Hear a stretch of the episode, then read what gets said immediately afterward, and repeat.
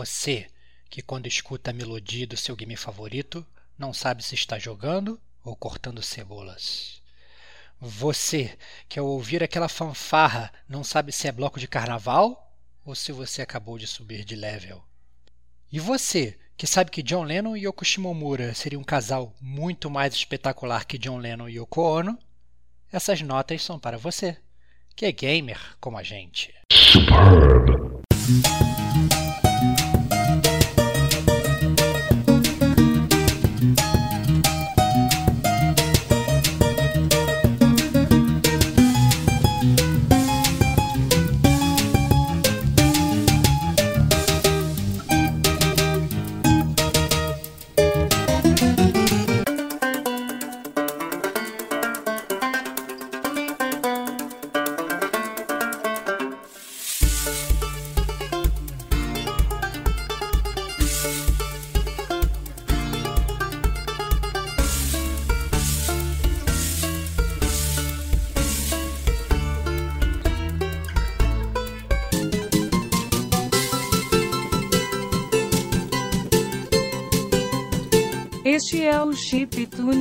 Você está sintonizado no Gamer como a gente.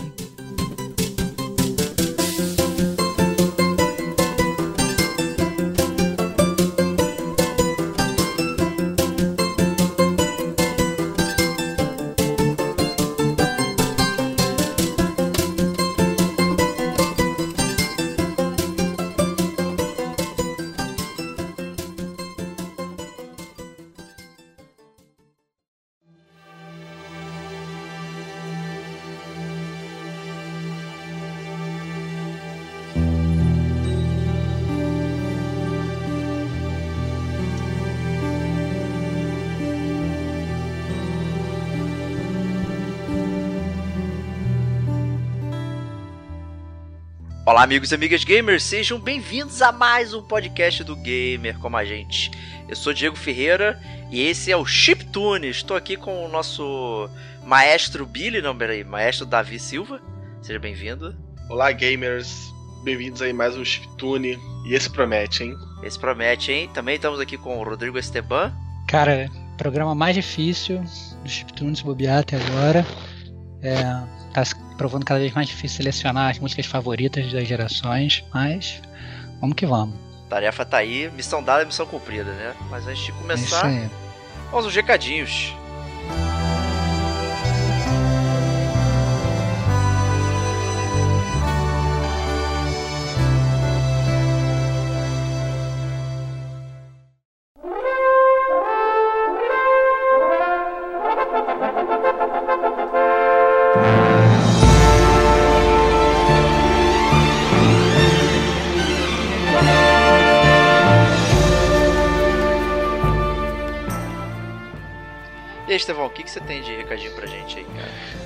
Então, repetindo o recadinho da semana passada, que agora vocês vão ter que escutar isso bastante, né? A gente vem anunciar o Geek Game Rio Festival de 2017, né? É um evento maravilhoso, fantástico, sensacional, que vai ocorrer nos dias 21, 22 e 23 de abril de 2017, no Rio Centro, no Rio de Janeiro. Então, evento geek, game, nerd, fantástico, especial, é, que vai inclusive ter a presença ilustre do gamer com a gente. Então, é, eu e o Diego estaremos lá é, para meet and greet, para conhecer todos, os, eh, todos vocês, apertar muitas mãos. O Diego falou que está ansioso para dar autógrafos. É, vai, ser, vai ser excelente, mas vamos lá bater um papo. É, vocês vão poder também conhecer ao vivo a nossa loja de camisas, né? A Forge Gamer com a gente, onde você pode comprar a sua armadura gamer sensacional e sair andando por aí bonitão, né? Então é, vai ser muito legal. É, estamos esperando você no dia 21, 22 e 23 de abril. É, só para confirmar também, a gente já tem presenças importantes né, no evento. Tim Schafer vai estar lá, né? O cara que desenvolveu Full Throttle, desenvolveu o of the Tentacle, desenvolveu Brutal Legend pro PS3 e tal. Muita gente jogou. Eu peguei emprestado com o Diego, joguei pra caramba, gostei.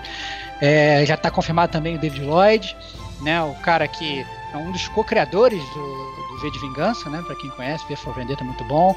Eduardo Spor também, o autor, também já confirmado. para quem curte também vai estar tá lá. Então, é, é e aquelas coisas sempre que todo mundo tem, né? Tem concurso de cosplay, tem um Gamer Stage onde todo mundo vai poder jogar videogame, né? Vão poder jogar contra mim, vão poder perder todas as partidas normalmente. É, então, assim, é, aquelas coisas, praia de alimentação, todo mundo batendo papo, muita paquera nerd, vai ser maravilhoso. E tem até a parte de para você jogar né, é, jogo de tabuleiro, então você pode levar o seu jogo de tabuleiro, então pode pegar lá e jogar, vai ser maravilhoso, vai ser ótimo. Estamos todos ansiosos mais uma vez no dia 21, 22 e 23 de abril de 2017. Então, Geek Game Rio Festival de 2017.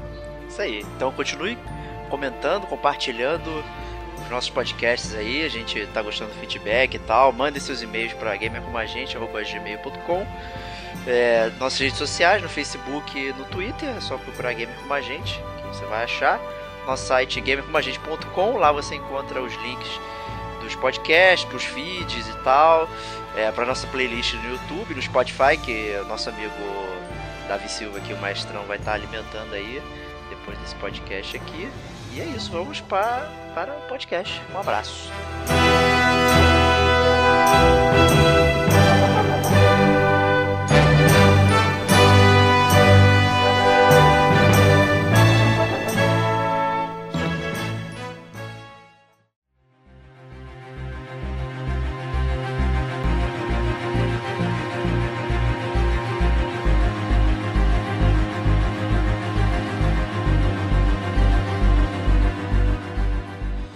Começando mais um chiptune, né?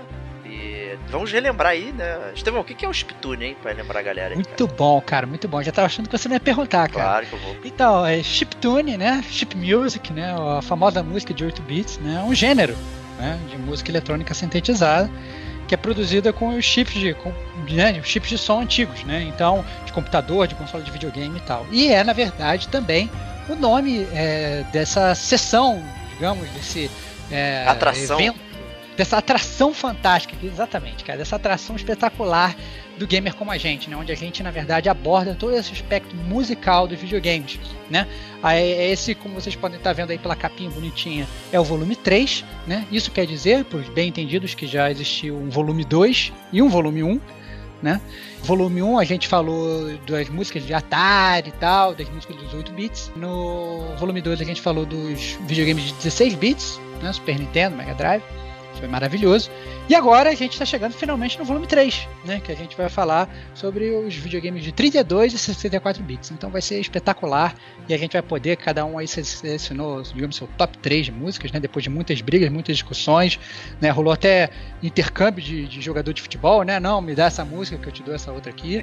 Então rolou, rolou uma briga entre os participantes, mas estamos aí para pelo menos né, dar o nosso pitaco sobre as melhores músicas dessa época justíssimo, né? E só vale ressaltar que essa atração é trimestral, né? Do Chiptune, né? Então, é, o primeiro já foi há bastante tempo, né? Mas a gente está de volta aqui, falando de 32 bits, 64 vem na rebarba aí, né? Que a Nintendo foi tentar ser grande campeã do mercado na época, né? Mas o CD foi o grande campeão da mídia, né? E com isso mudou um pouco a, a cara da música nos videogames, né? Ter a música no CD possibilitou ter instrumentos reais, é, músicas mais complexas, músicas grandes, músicas diferentes que poderiam agregar mais aos jogos e tal de uma forma diferente do que do que era antigamente, né? Que era uma música mais focada no gameplay, agora uma música mais focada em momentos do jogo, música do final, música na introdução e tal. É uma coisa interessante né? Que era uma prática talvez até comum de PC e tal, mas no PlayStation 1, é, o, o Ridge Racer, que era um dos primeiros jogos, um jogo de corrida clássico da, até da, da Namco, né, e você podia trocar é, o CD, tirar depois que o jogo fosse carregado, você podia tirar o CD do jogo e colocar um CD de música, seu padrão, e ele tocaria enquanto você jogasse, né? Você vê, o jogo era tão pequeno que ele carregava na RAM inteira do, do videogame, né? Então. Cara, não é que o jogo era pequeno, cara, era muita tecnologia, cara. É uma tecnologia que, inclusive, ela não consegue ser reproduzida hoje, cara. Vai, é. tira, tira o teu Blu-ray do PS4 e vê se vai rodar, cara. Não vai rodar, cara. cara. Não... Excelente, cara. Que, que, que mãe Sony, cara. Que fantástico. Muito bom. Muito bom, cara. Muito bom. É, foi, mudou um pouco a cara dos videogames aí, a questão musical, né? E o nosso maestro é. Davi Silva aí, né? que, que você tem a falar? É, com a entrada do CD, acabou qualquer limitação que a gente tinha antes, né? Tudo bem que o Nintendo 64 ainda usava o cartucho, porque a Nintendo tá sempre atrasada na mídia, né, cara? Que absurdo, a Nintendo. ah, mas isso é, isso é, verdade, cara. Quando todo mundo começou a usar DVD, a Nintendo tá usando aquele mini disc lá do, do GameCube. Pô, a Nintendo veio descobrir a internet ano passado, cara. Ainda não descobriu é... muito bem, não. Ainda tá lá no, no bug do milênio ainda. Pois é. Mesmo o cartucho do Nintendo 64, ele tinha mais ou menos 64 megabytes. O que é pouco em relação ao CD, né? Mas é, é incrível que a Nintendo conseguia fazer aquele cartucho. Conseguiram colocar o, o Resident Evil 2 dentro daquele negócio, né? 64 megabytes. Pô, o GoldenEye, uma campanha gigante, mais multiplayer, conseguiram colocar num, num cartucho, né? Então, praticamente a gente não tem limitação mais nessa geração. Não, é a prova, cara. Você tá dando a prova, você tá falando que tá metendo pau na Nintendo, mas ao mesmo tempo tá lambendo o saco dela, falando que ela tinha um, um cartuchinho batia de frente com os CDs, cara. Ah, Nintendo é foda, cara. Foi mal. Pô, mas imagina o que ela ia fazer se ela tivesse um CD desde o começo. É, não, mas, mas aí você não, tem, você não tá entendendo, cara. A, a Nintendo, ela, ela é tão foda, ela é tão foda, tão foda, que ela tem que botar um handicap nela, entendeu? Para ela poder competir com os outros, porque isso é uma humilhação tão grande que não ia ter competição, cara. Como a própria Nintendo é a favor da livre competição entre todas as partes, né, cara? É, ela, ela aceita reduzir a sua forma de, de, de, jogar, a sua forma de expor o seu jogo para que, que, o mercado fique igual, cara. Parabéns, Nintendo, cara. Gamer como a gente tá com você. Isso aí, cara. Tá certo. Tá certo. Mas é, mas é, ainda assim o talento também fala mais alto, né? Porque a, a, é, a gente também tinha músicas muito horrendas nessa era do, do CD, né? Não só é, os jogos ruins, mas como músicas que tentavam ser boas e eram na verdade uma bosta, né? Só pela quantidade de instrumentos utilizados, sei que. Então muita música genérica e música ambiente surgiu também nessa época. Eu acho que teve uma mudança de paradigma aí nessa, nessa troca aí de, de mídia, né? É, eu concordo. Eu me lembro, inclusive, na época, né, que a gente batia muito papo, né, Diego? Uhum. Você jogava o seu Ridge Racer, você tirava o seu CD, botava o seu CD da Britney Spears, depois reclamava da música. é foda, né, cara? É difícil, cara. então aí, é, acho que então pra gente começar aí, como o próprio Stevox disse, foi uma foi uma dura batalha selecionar as músicas aí, que mesmo com músicas ruins, a gente teve músicas excelentes né, que destacaram aí uma, uma época nossa dos videogames e tal, e, e a gente conseguiu selecionar cada um três músicas icônicas, assim, tanto pra gente quanto pra época, né, que, que eles foram lançados aí. Eu queria chamar o Davi aí pra falar da primeira música que ele escolheu aí. É, eu vou começar logo com a música do melhor jogo já criado pro Nintendo 64, que é The Legend of Zelda Ocarina of Time. Que isso, hein? Só que eu não vou, não vou colocar a música principal, né? A música tema, porque apesar de gostar muito dessa música, tem uma música que eu gosto muito mais, que é a música do Gerudo Valley. O Koji Kondo, né? Esse gênio, esse Koji Kondo, o... ele pensou muito, ele trabalhou muito bem em cada aspecto do Zelda, das músicas do Zelda, né? Porque o, o, o povo Gerudo, né? Pra quem não sabe, é um, uma raça que vive no, no norte de Hiruli, e ele é um povo meio nômade, é um povo meio assim, meio de ladrões, né? É, então o Koji trabalhou uma coisa meio cigana na música e ficou uma música fantástica. Eu escuto essa música assim aleatoriamente durante o dia, ah, não tá fazendo nada pra escutar Guerreiro do Vale. É uma música que eu acho sensacional.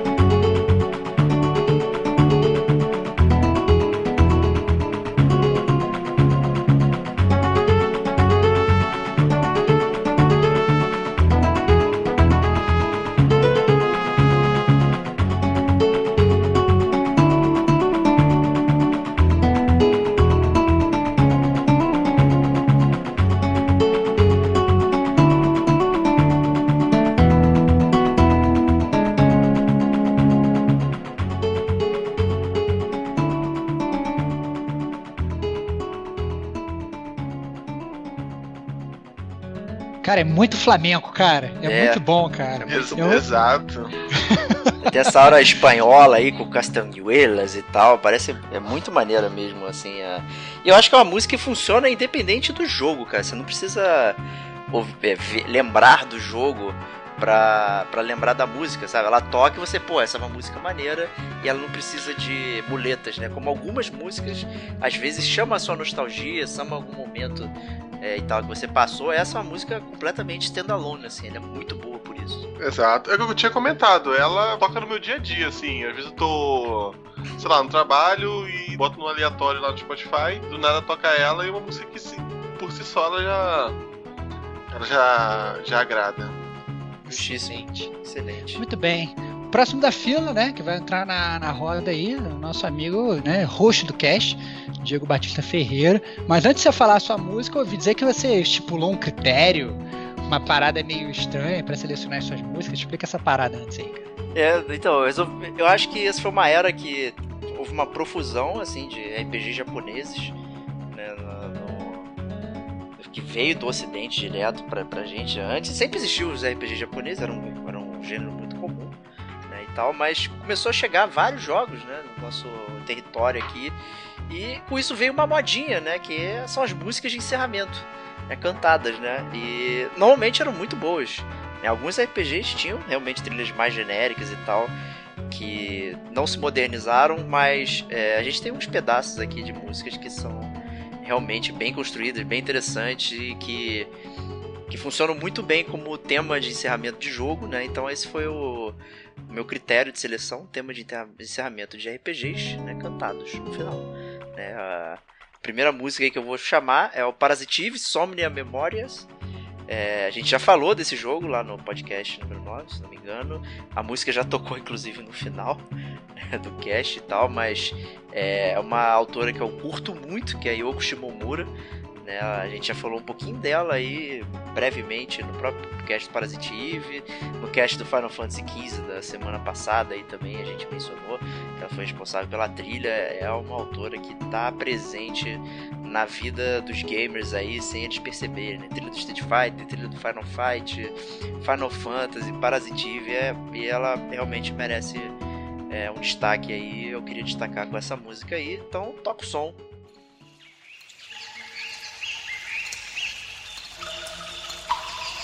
Bye.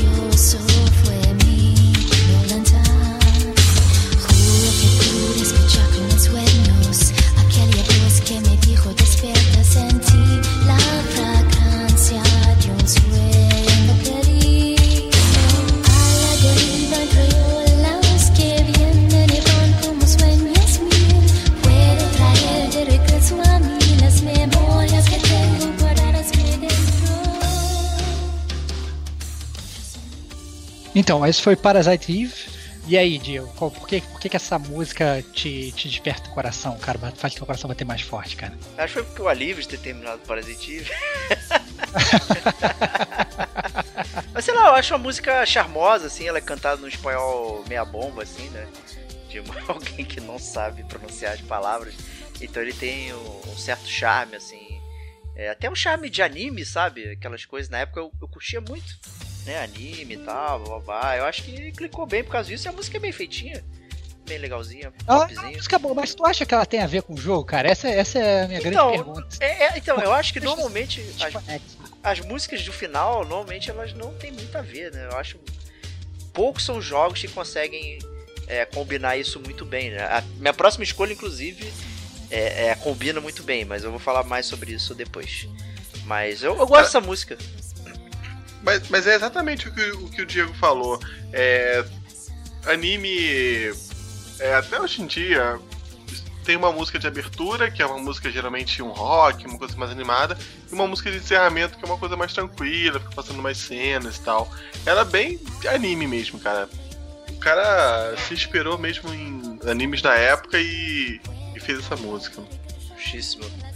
E prosseguindo aí com o podcast, queria chamar aí o Rodrigão.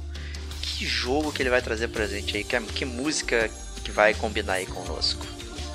Cara, o jogo que eu vou trazer agora é um jogo que me acompanhou durante muito tempo, é, na época do PS1. Joguei muito, joguei ele uma vez, depois joguei ele de cabeça para baixo. É, foi maravilhoso. E na verdade, mesmo já tendo citado essa série no primeiro volume do, do Chiptune, eu acho que merece ser citado de novo, porque realmente. Porque eu acho que é uma série que tem realmente músicas muito boas e esse, essa edição é realmente muito especial para mim. Eu tô falando do Castlevania Symphony of the Night. Opa. Né? É, a compositora do jogo é uma japonesa chamada Michiru Yamane. E ela é, na verdade, é- ela é conhecida pela série Castlevania, né? Ela pegou o bastão em 94 com Castlevania Bloodlines, né? Mas foi em 97 que ela soltou essa pérola pra gente, né? A música especificamente que eu escolhi é Wood Carving Partita, né? Que é a quinta fase do jogo, que é a fase da biblioteca.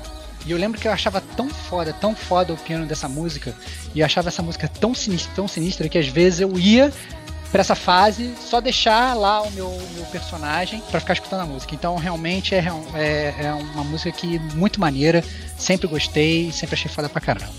Então vamos escutar aí Castlevania Symphony of the Night.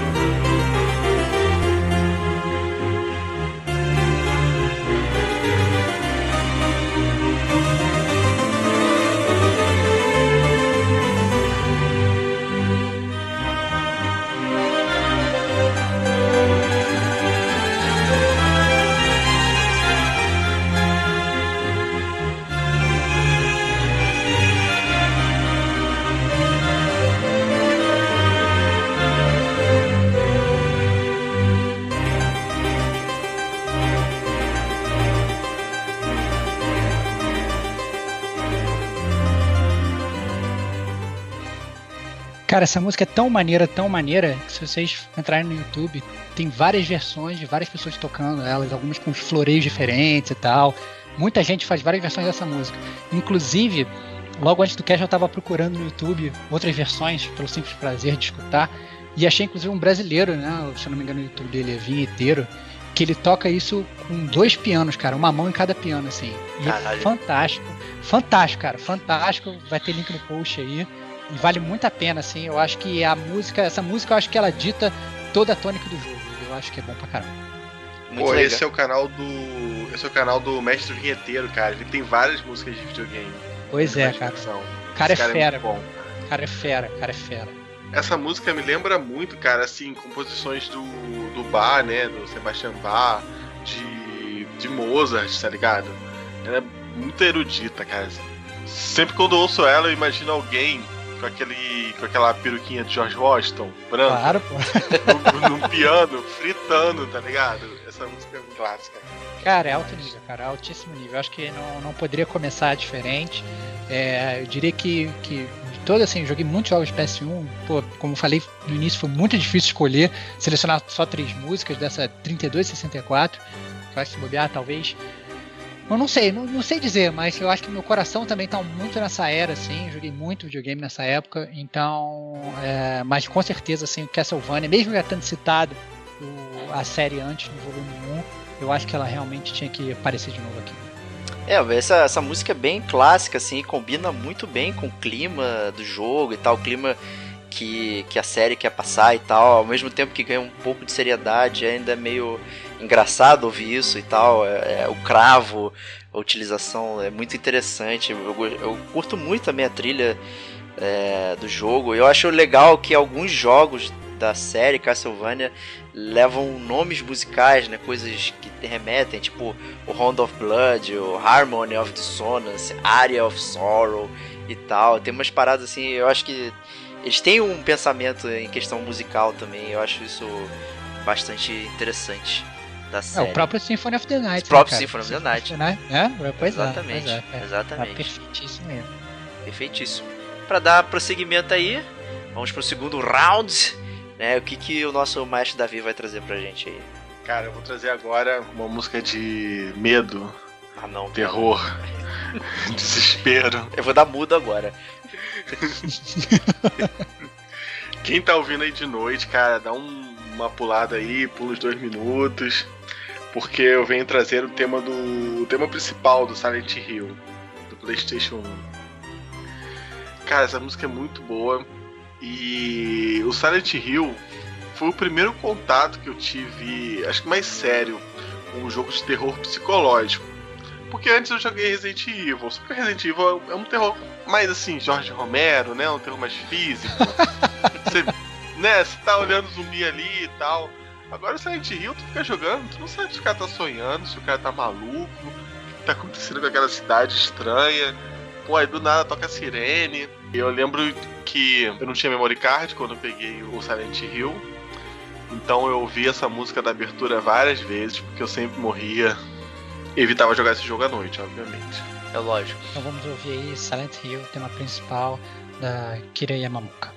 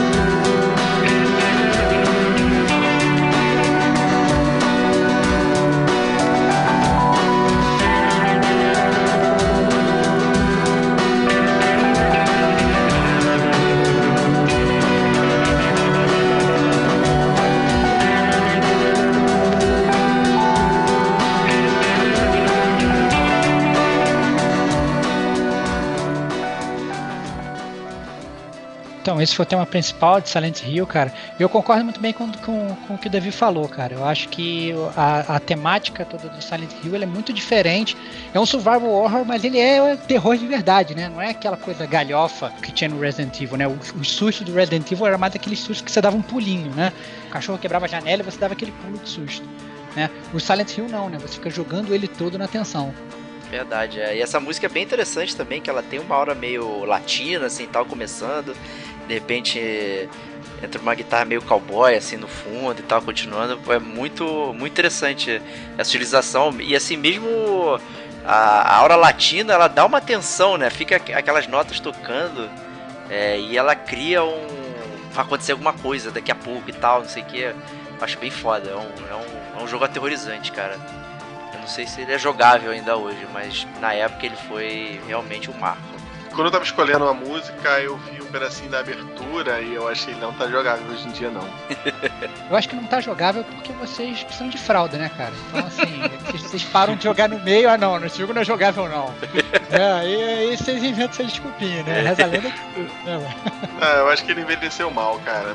Prosseguindo com o nosso podcast, é, mais uma vez, botar aí na roda nosso amigo Diego Batista Ferreira. Qual é o seu número 2 aí, seu segundo jogo escolhido, sua segunda música escolhida para o Chiptune Volume 3? Vou trazer Xenogears Small Two Pieces, a música de Yasunori Mitsuda. É ao contrário do Parasitive, essa é uma música, na verdade, que o tema toca ao longo de todo o jogo. né, e, e aí ela ganha essa expansão na, na música de final, né? É uma take mais grandioso do mesmo tema que toca no mapa e tá em alguns lugares. É, eu acho a música bem legal, que combina muito bem com, até. E foi um jogo bastante interessante, assim, porque ele acho talvez foi um dos primeiros RPGs que eu joguei, até mesmo da época, que traziam temas muito complexos, assim, pra. A gente estava acostumado sempre com coisas medievais, não sei o que. Esse ele é meio sci-fi, com, com temas religiosos e tal. A história é bem confusa e complexa, né? E o, o Xenogears, em tese, é o capítulo 5 de uma longa história, né? Então você começa já de lá da frente, né? A história. Né? E futuramente o jogo seria. é, teria uma prequela, né? Na, Xenosaga, né? Que viria pro PS2 e tal, mas é, acabou que a série não foi muito pra frente, né? A gente tem o sucessor espiritual hoje, que é o Xenoblade, né? que saiu pra Wii e tal, mas é, não é a mesma aura que a gente tem do Xenogears, que foi um jogo bastante icônico aí pra época, então vou chamar aí Small Two Pieces. Manda brasa, DJ.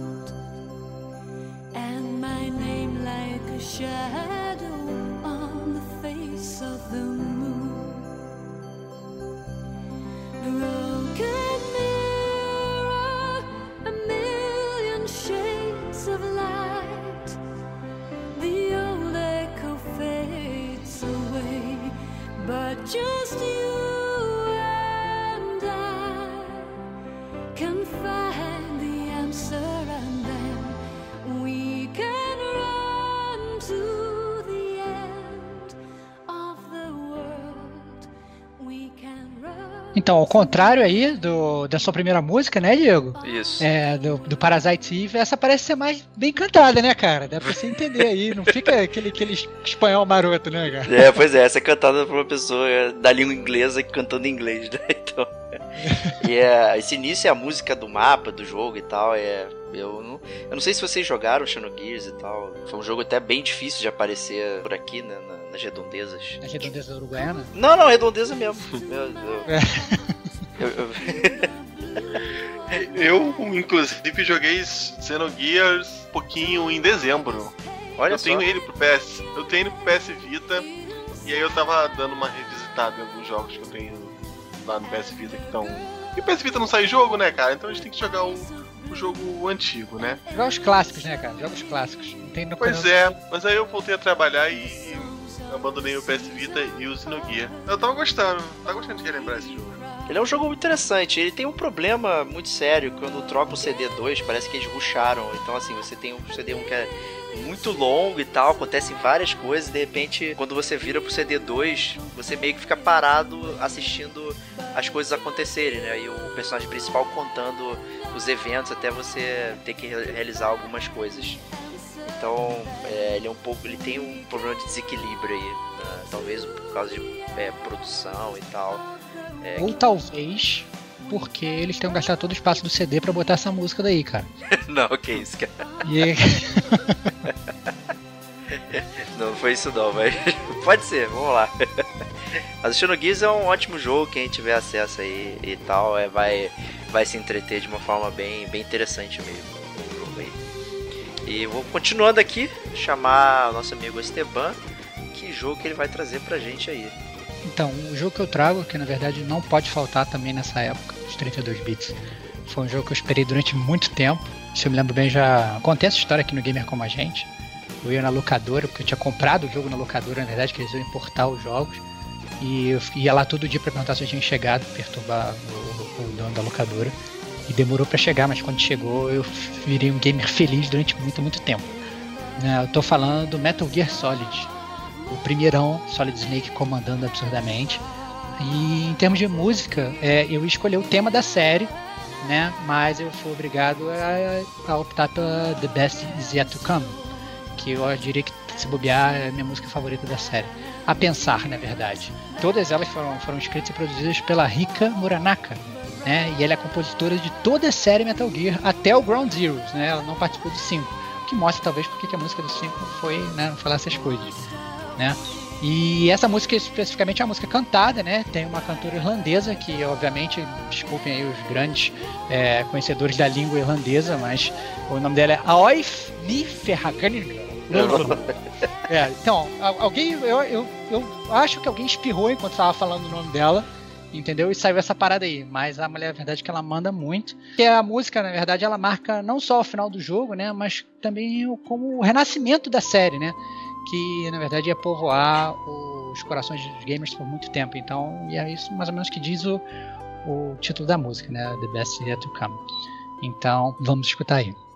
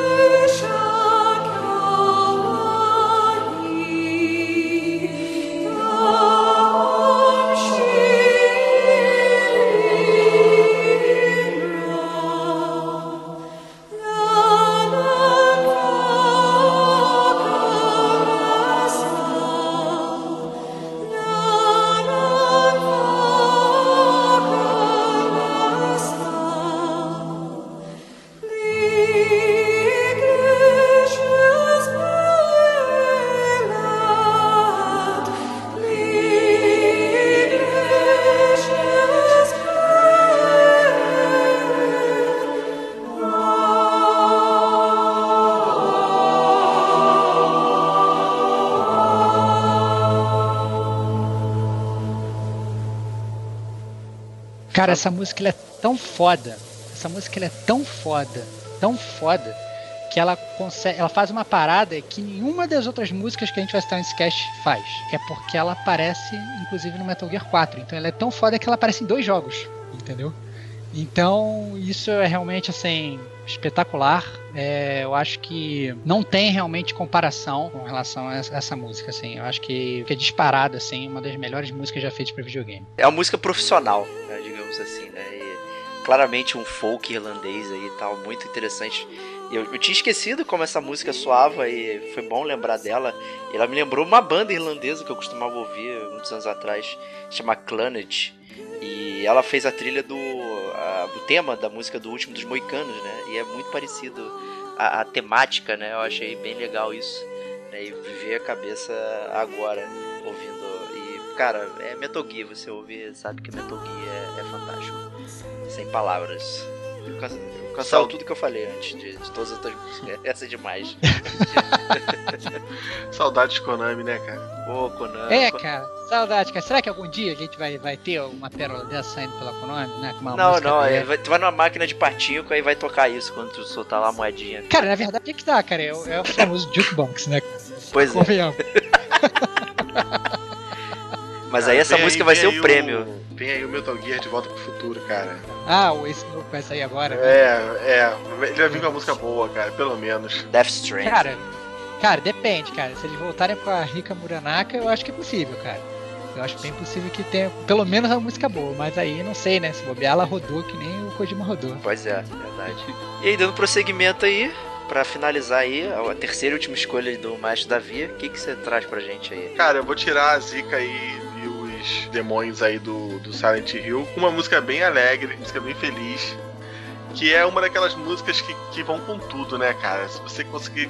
O vídeo que você encaixar essa música, aí vai ficar legal. Que é uma música do Super Mario 64, não podia faltar Mario. Foi até uma briga que rolou aí nos bastidores. Parabéns, maestro, parabéns, cara. Tô contigo, cara. Dois contra um, ganhamos. Quem ganha são os gamers que vão poder ouvir essa música aí. Ah, não, cara, quem ganha são os gamers, mas quem perde é você, cara. Não Você perdi nada. perde. Deixa o cara explicar É. aí, porra. Mas eu não peguei o tema principal do Mario, porque o tema principal do Mario está muito manjado. Eu peguei a música mais divertida do jogo, cara, que é a música da fase do pinguim. que Você tem que descer escorregando lá, vencer aquela corrida do pinguim, cara. Essa música é muito boa, cara. Principalmente porque essa fase, quando eu era criança, era difícil pra caramba. Então eu fiquei. demorei algum tempo pra conseguir passar ela. E aí essa música ficou gravada na minha cabeça. Vamos escutar então a música do, do Escorrega do Pinguim aí.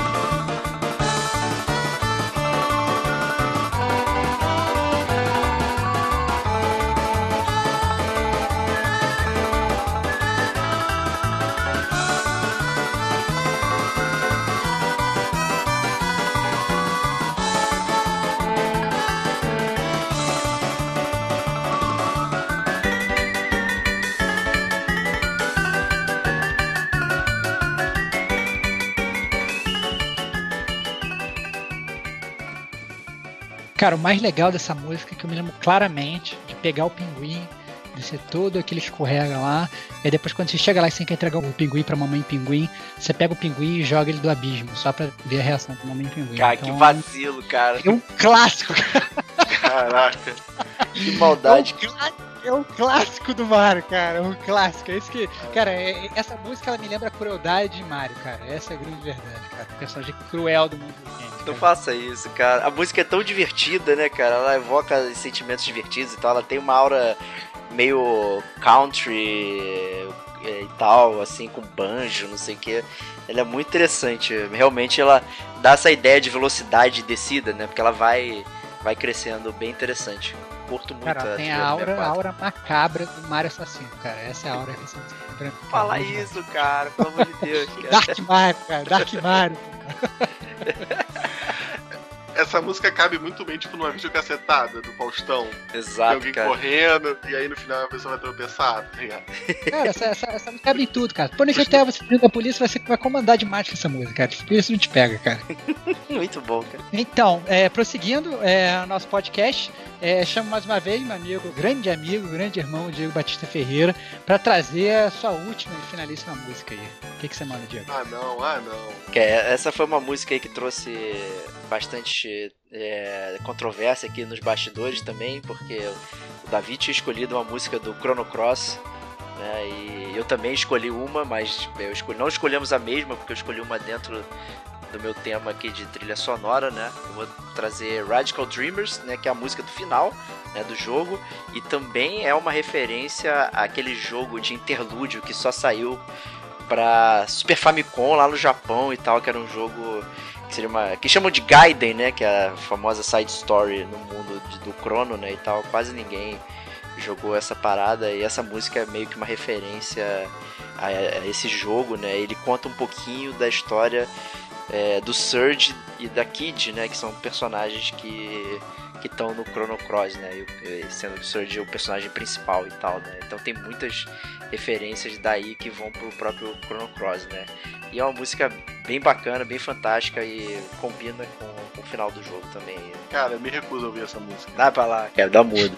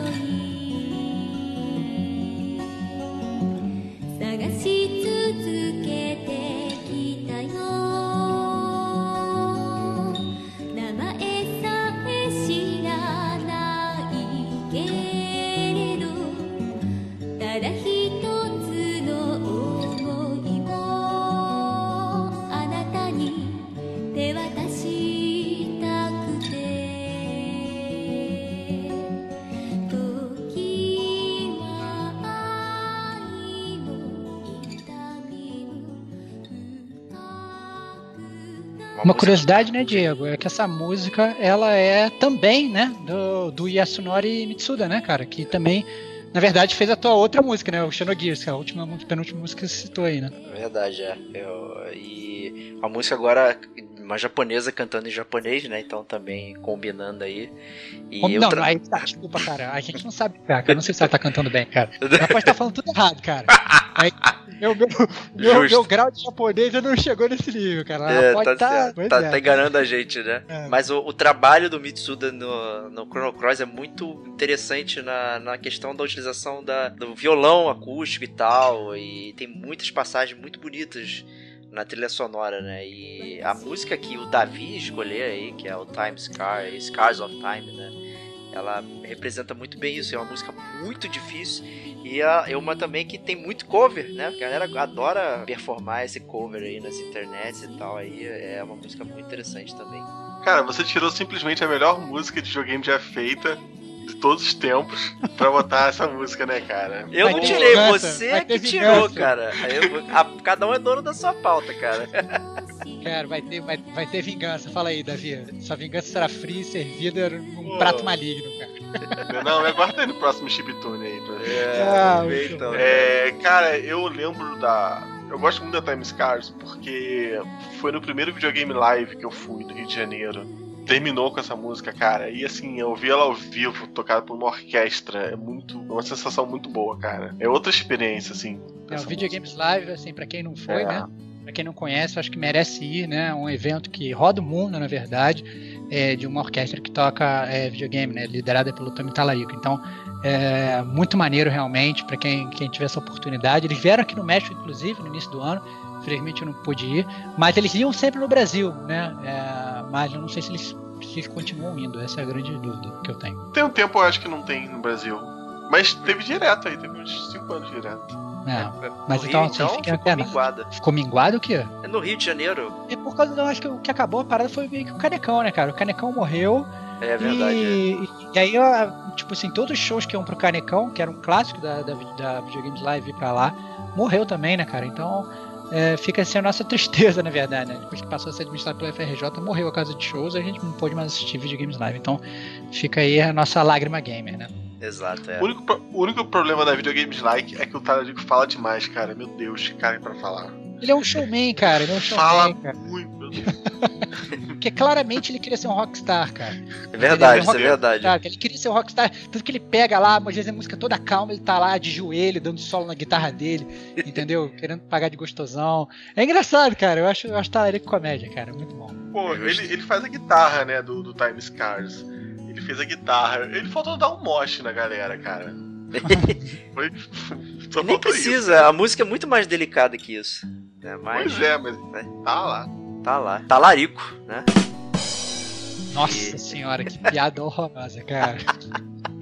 E com isso a gente passa aí a guitarra para o Esteban finalizar aí com a sua última música aí do podcast. Então, antes de falar minha última música, eu venho, na verdade, informar o meu tema secreto, né? Que o Diego falou que ele tinha um tema, né? Que era terminar as, as músicas cantadas, jogos e tal, não sei o que. É um tema, um tema palhação dele, né? O meu tema é diferente. Meu tema, na verdade, é que em homenagem ao mês de março, né? Que teve o Dia Internacional da Mulher, é a, a primeira compositora do Castlevania era uma mulher, né? Michiru Yamane. Depois, no Metal Gear, também era uma mulher, né? A Rita, a Rita Muranaka. No terceiro, eu ia botar uma mulher também. Entretanto, eu decidi, na verdade, optar por um homem que nos fez chorar como mulheres. Né? Então, é, eu acho que não pode faltar no, cast sobre 32 bits o Nobuo Amatsu. Porque o cara é um clássico, né? Compositor da série Final Fantasy. Ele é inclusive membro da, da, da extinta banda Black Mages, que quem me apresentou foi o Diego. Falou, cara, o Boematsu tá, tá, tem uma banda que ele toca as músicas de, de videogame, cara. E aí eu fui, em termos, tipo, estilo rock. E eu fui ouvir, fiquei totalmente embasbacado. É, depois que acabou a Black Maze 2010, ele, ele fundou a Earthbound Papas também com o mesmo objetivo. Então ainda rola o projeto dele, né? O cara né, é rockstar também, é um desses que sonha ser rockstar. E o, o- a música que eu trouxe é do Final Fantasy VII. Mas na verdade eu botei a música do Final Fantasy VII representando todos os Final Fantasy, principalmente o 7, o 8 e o 9, né, que saíram nessa época do PS1 e que a Square não era Square Enix ainda, né? Então a Square ainda era boa nessa época e realmente trouxe jogos memoráveis com trilhas sonoras memoráveis. Muito difícil para mim escolher a música do set, né? É, é, eu fiquei entre o tema da Tifa, pe- pensei no One Winged Angel do Sephiroth, a música do Bugenhagen também, que para mim é uma das melhores, né? Pensei, inclusive, na verdade, em tirar o Final Fantasy VII, botar o Final Fantasy VIII, botar um Libre Fatale, ou talvez botar uma música de encerramento cantada, Eyes on Me também, que também é uma das minhas favoritas de toda a série. Entretanto, eu resolvi ficar com o clássico, né? E peguei o tema da Ares, né? Então, é, com certeza, como eu estava falando, todo mundo que jogou esse jogo, lembra da personagem, ou ouviu o primeiro podcast do Gamer Como a Gente, né? Podcast número 1, já chorou ouvindo isso. Então, vamos a ela.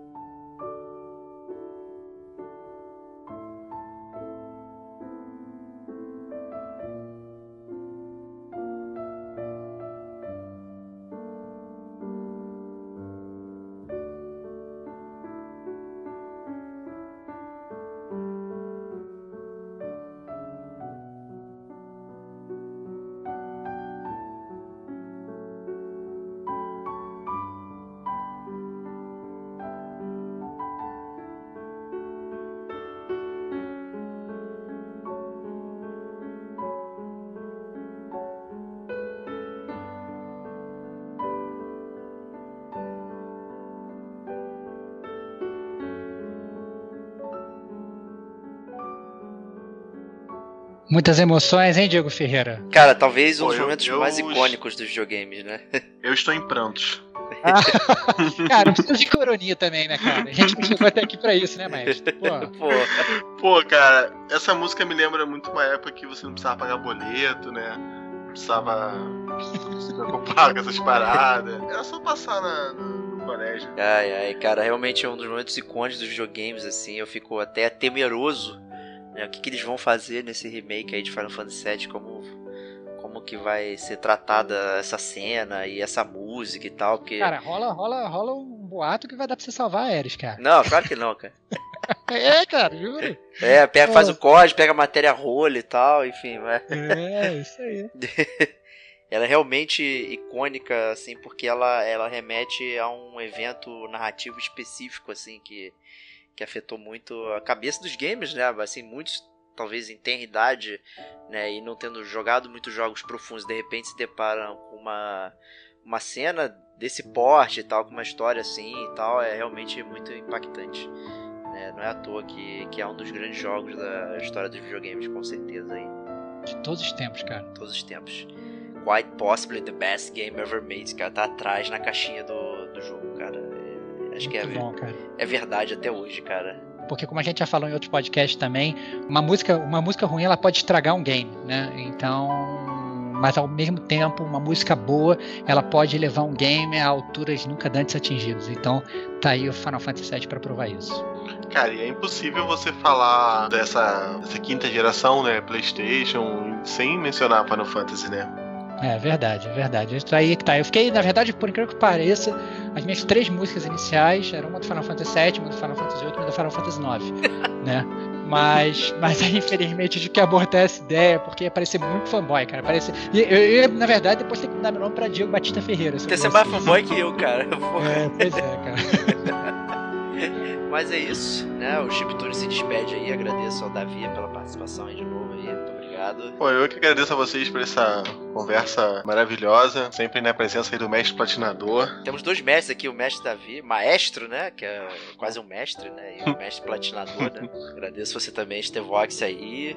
É Tamo sempre uma tarefa árdua, né? Selecionar essas músicas, né? Cara, sempre uma tarefa árdua selecionar quando você tá selecionando ao meu lado, cara. Porque tu escolhe as músicas muito ruins, cara.